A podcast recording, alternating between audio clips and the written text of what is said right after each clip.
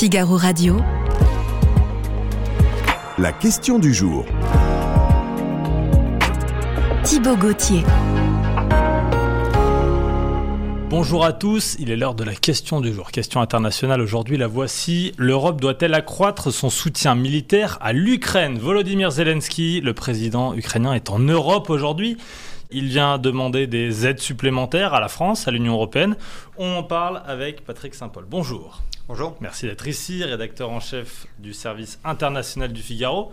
Quelle surprise, non? Alors, sa venue en Europe n'était pas une surprise euh, absolue, puisque euh, il avait été invité par Charles, Charles Michel lors de, du, du, con- du Conseil européen qui a eu lieu à Kiev euh, la semaine dernière, qui était un, un événement un peu euh, qui sortait de l'ordinaire, puisqu'une quinzaine de commissaires européens se sont rendus à euh, Kiev.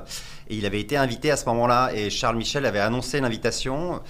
Euh, Zelensky avait dit que c'était un peu compliqué pour lui de quitter son pays Oui, bien sûr. en raison de la situation militaire évidemment. Il ne l'avait fait qu'une fois jusqu'ici pour aller aux États-Unis. Voilà, au mois de décembre. Mais il n'avait pas fermé la porte et on savait depuis quelques jours que Volodymyr Zelensky viendrait. Mais alors l'étape londonienne et celle de Paris sont des surprises effectivement. Oui, alors racontez-moi ce qui s'est passé. Euh, comment on communique? Euh, Est-ce que tout est prévu à l'avance et finalement on fait comme si euh, ça tombait au dernier moment? C'est quoi les arcanes de tout ça? Bah, tout ça est évidemment prévu à l'avance. Il était question d'une visite, mais plus proche de, de la- le premier anniversaire de la guerre, donc euh, le 24 février. D'accord Euh, il était question d'une tournée à l'époque à, on en parlait il y a quelques jours déjà, d'une euh, tournée à Londres, Paris, euh, Berlin et Bruxelles. D'accord, donc c'était Et déjà dans les tuyaux. Voilà, ça c'était Ouais. dans les tuyaux. Et là, visiblement, il a, il a profité de, de- de l'occasion, comme c'est un peu compliqué pour lui de quitter tout le temps son pays, il a profi- profité de l'occasion euh, de la visite à Bruxelles pour faire une escale à Londres. Donc le premier pays à lui avoir euh, apporté son aide.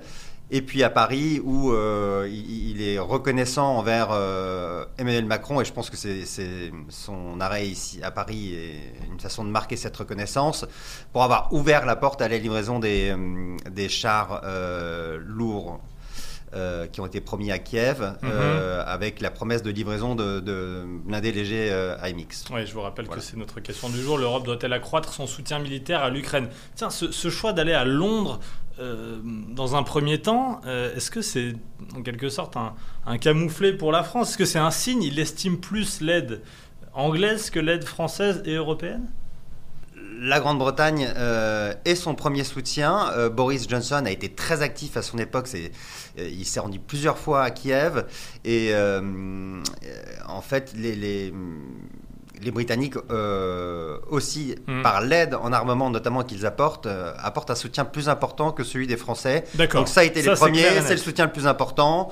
Donc voilà, le- Oui. le- la priorité à Londres, c'est quelque chose de naturel puisque le- Londres, euh, voilà, a vraiment été très, un très proche soutien et très actif de, de l'Ukraine depuis le début. Est-ce que Zelensky est un homme en danger et c'est pour cela qu'on n'annonce pas à l'avance les visites qu'il peut faire ou est-ce que non, on- c'est que vraiment il vient euh, un peu au dernier moment? Oui, évidemment que c'est un homme en danger. Euh, le- le- les services occidentaux disent qu'il a échappé, euh, enfin, qu'il y a une, en- entre 10 et 20 euh, tentatives euh, à sa vie auxquelles il a Ah échappé. Mhm. depuis le début de l'offensive. C'était une cible prioritaire des Russes et ça le reste. Je veux dire, si on, él- si on élimine Volodymyr Zelensky, il y aura au minimum une période pendant laquelle l'Ukraine sera totalement groggy. C'est Oui. lui qui a pris en main totalement la direction des affaires militaires, évidemment en- avec son état, avec l'état-major de, de l'armée ukrainienne, mais il dirige vraiment euh, le, le pays euh, en guerre et au-delà du symbole qu'il est devenu, Mhm. euh, il gère les- la guerre au quotidien, le soutien des Occidentaux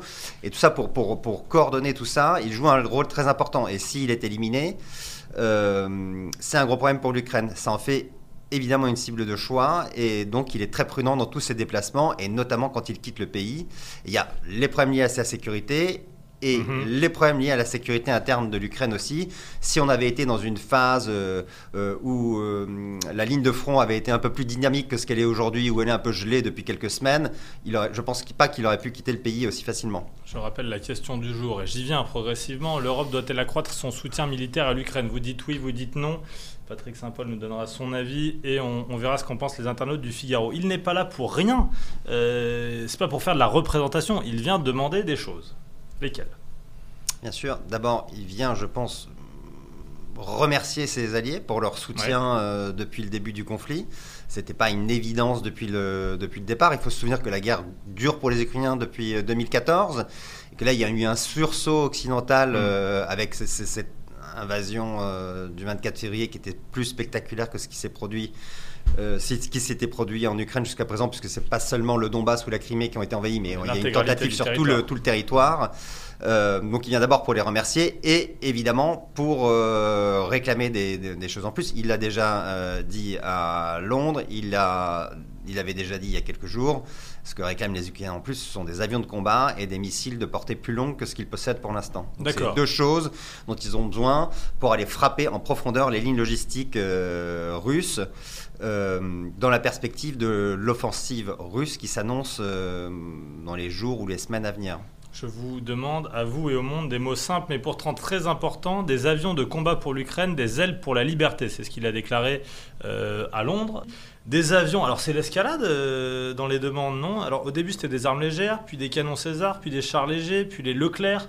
Maintenant des avions, c'est ce qu'il risque de demander à la France ce soir.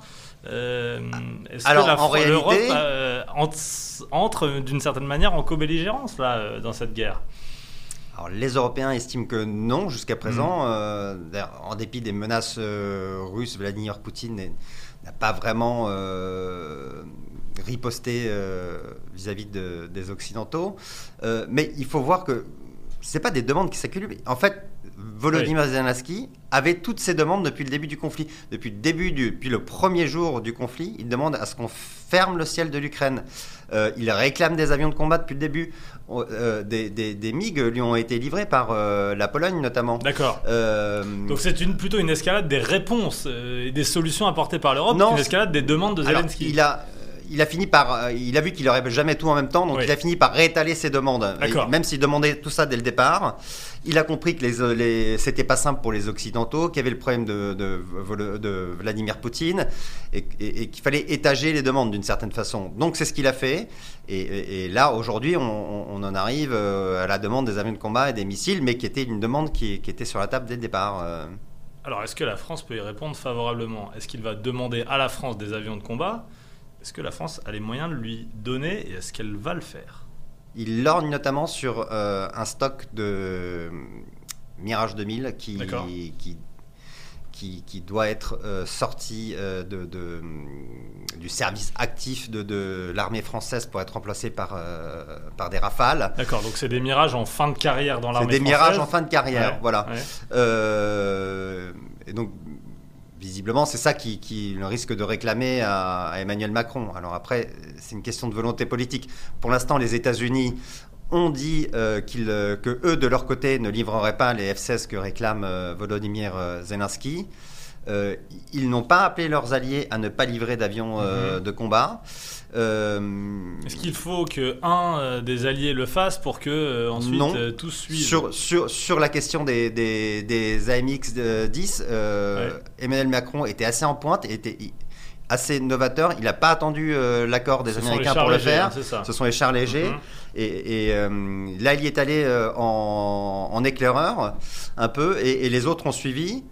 Et Paris ne ferme pas la porte euh, à la livraison euh, d'avions de combat. Euh, Voilà. Après, il faut voir s'il y a la volonté politique d'Emmanuel Macron de, de, le- de le faire maintenant. Et la possibilité, il a toujours posé plusieurs conditions pour les livraisons d'armes. C'est- de- d'abord qu'elles qu'elles aient une utilité euh, sur euh, le terrain pour euh, les Ukrainiens, euh, qu'elles ne fassent pas basculer la, la, la- la guerre dans une, dans une forme de co-belligérance et, Eh, et qu'on n'entre pas ça. dans une, dans une troisième guerre mondiale, Mais entre ça, guillemets. Patrick, la question qu'on Et, se pose. et- et- et- et- et que ça ne met pas en, en danger le territoire national. Donc c'est les trois conditions d'Emmanuel Macron. Donc, finalement, euh, tant qu'il n'y aura pas un soldat français qui participe au conflit, on considérera que la France n'est pas co-belligérante c'est la position finalement euh, diplomatique. En, fait, on a l'impression que c'est un peu la, la, la, nouvelle euh, ligne rouge euh, non dite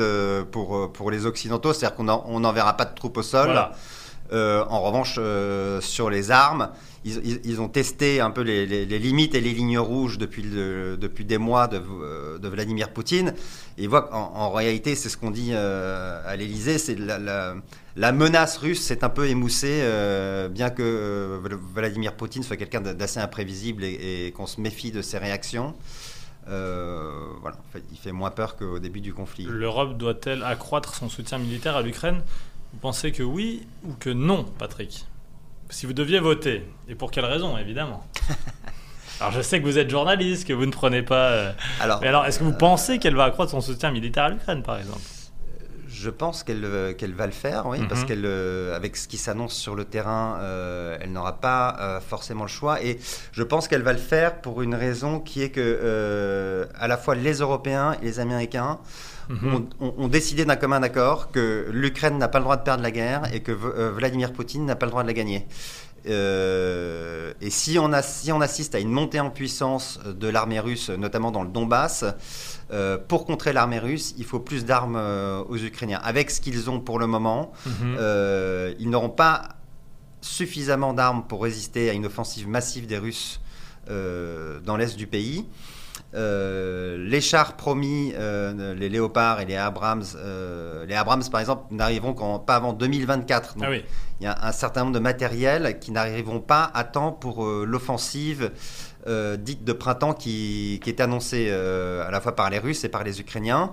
Et donc il faut, il faut des armes supplémentaires euh, aux Ukrainiens. Si on décide que les Ukrainiens n'ont pas le droit de perdre la guerre, évidemment, il y a un moment où on devra leur donner plus d'armes. Les internautes du Figaro pensent que oui, l'Europe doit accroître son soutien militaire, c'est serré, aux alentours de 54,65%. Est-ce qu'il y a une coordination au sein de l'Union européenne pour accorder ces aides militaires? Euh, je pense par exemple aux chars allemands, les léopards. La France n'a pas eu à donner son avis. Euh, si la France donne des euh, mirages, les Allemands et le reste des Européens ne donneront pas leur avis. On est d'accord?